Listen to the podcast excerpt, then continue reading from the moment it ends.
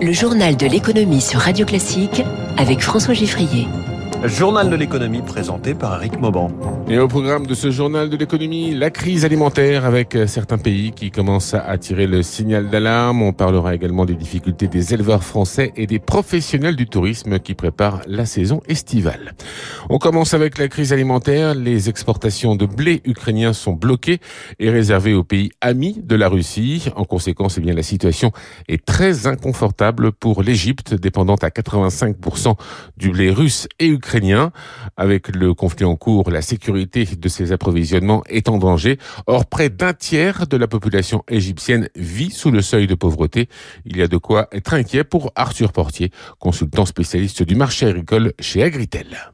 L'Égypte, qui s'approvisionne en grande partie en Russie et en Ukraine, bah, automatiquement doit revoir ses sources d'approvisionnement. Revoir ses sources d'approvisionnement dans le contexte actuel d'une météo un petit peu dégradée en France, aux États-Unis, avec des niveaux de prix extrêmement élevés, peut inévitablement mettre en péril et la sécurité alimentaire du pays et l'économie même du pays, puisqu'on sait que le pourcentage de l'alimentation dans le PIB total égyptien est relativement important. On est à l'aube d'émeutes de la faim. Certains pays vont être obligés de prendre des mesures drastiques, soit en subventionnant l'alimentation, soit en mettant des tickets de ration pour éviter des troubles sociaux dans des pays qui sont extrêmement dépendants des importations mondiales. Voilà, donc euh, situation vraiment compliquée pour l'Égypte et, qui pourrait en plus hein, rapidement prendre de l'ampleur dans d'autres pays tout aussi fragiles. Toujours au sujet du conflit en Ukraine, les 27 pays membres de l'Union européenne tentent toujours de mettre tout le monde d'accord autour d'un embargo du pétrole russe. La Hongrie, très dépendante du pétrole russe, n'y est pas favorable. Les négociations vont donc se poursuivre aujourd'hui et demain lors du Conseil européen qui réunit à Bruxelles les chefs d'État et de gouvernement. En France, en attendant le projet de loi sur le pouvoir d'achat, le gouvernement se porte au chevet des éleveurs. À partir d'aujourd'hui, ils peuvent solliciter une aide de l'État. Le guichet pour en faire la demande sera ouvert à 14 heures.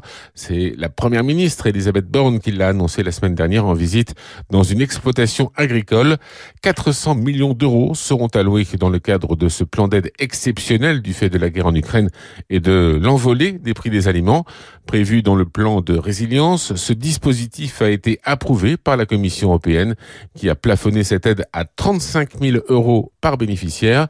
Selon les calculs du ministère de l'Agriculture, 100 000 éleveurs pourraient en bénéficier, dont des producteurs de porc. François Valli, président de la Fédération nationale porcine. En production porcine, euh, on est vraiment dans une situation euh, très compliquée due aux augmentations des matières premières avec un aliment qui nous arrive pratiquement à 400 euros tonne quand il était à 240 il y a un an. Aujourd'hui, euh, les charges alimentaires représentent 40% de nos charges. Moi, je viens de recevoir une facture d'aliment là de 25 tonnes. Hein. c'est ce qu'il faut par semaine pour un élevage de porc moyen. Donc, c'est plus de 10 000 euros la facture aujourd'hui. Donc, cette aide va bien sûr être utile, mais c'est un petit pansement sur une grosse blessure. Mes collègues qui recevront 35 000 euros, je veux dire, ça couvrira trois semaines d'aliments. Malheureusement, ça ne suffira pas. La seule chose qu'il faudra, c'est que le prix du porc augmente pour que les éleveurs puissent continuer à survivre de leur travail. Voilà, et notez que Elisabeth Borne a également rappelé le doublement de l'enveloppe euh, à destination des agriculteurs désireux d'investir dans du matériel pour optimiser leur consommation d'eau. Autre secteur en difficulté, celui du tourisme. La pénurie de main-d'œuvre se fait durement sentir dans l'hôtellerie-restauration, mais également dans les parcs de loisirs ou le transport aérien. Les chiffres de réservation et de fréquentation laissent présager une belle saison estivale. Les professionnels du tourisme espèrent disposer des moyens humains suffisants pour passer l'été sans encombre. Mais c'est compliqué, il va leur falloir jouer les équilibristes et faire preuve de pragmatisme afin de ne pas dégrader leur marge et leur chiffre d'affaires. Émilie Vallès. Propriétaire d'un camping en Ardèche, Véronique Chevalier recherche encore cinq personnes. En attendant, son équipe s'adapte. C'est compliqué. Il y a une promesse client qu'on a faite et c'est important qu'on la tienne. Eh bien, le barman, il a dit allez, bah, ce week-end, on n'a pas d'animateur, c'est nous qui allons faire l'animation. Il nous manquait une personne en cuisine. On a adapté la carte du restaurant avec moins de plats, un petit peu moins de choix. D'autres vont plus loin et préfèrent fermer une partie de leur activité plutôt que de proposer un service dégradé aux clients. J'ai une collègue qui a 53 mobilhomes à la location et elle nous a téléphoné en disant j'ouvrirai seulement 35 mobilhomes parce que j'ai personne pour euh, faire le nettoyage et l'accueil. On peut absolument pas et décemment emmener des gens en vacances dans un mobilhome qui ne serait pas impeccable. Moins de saisonniers, cela veut dire aussi moins de services pour les vacanciers, ce qui inquiète les communes touristiques. Franck Louvrier est le maire de la Baule en Loire-Atlantique. Cette année, il y a des commerçants qui vont être obligés de fermer dans la semaine en période de haute saison pour pouvoir être euh, présents et avoir le personnel le week-end. Une ville touristique comme la Baule a besoin de ses saisonniers l'été parce que ça Sa population passe de 17 000 à 180 000 habitants. Le secteur touristique a besoin d'avoir des services à la hauteur de la réputation de la ville. Alors pour attirer des travailleurs, la ville compte reprendre le camping municipal et le réserver l'an prochain aux saisonniers.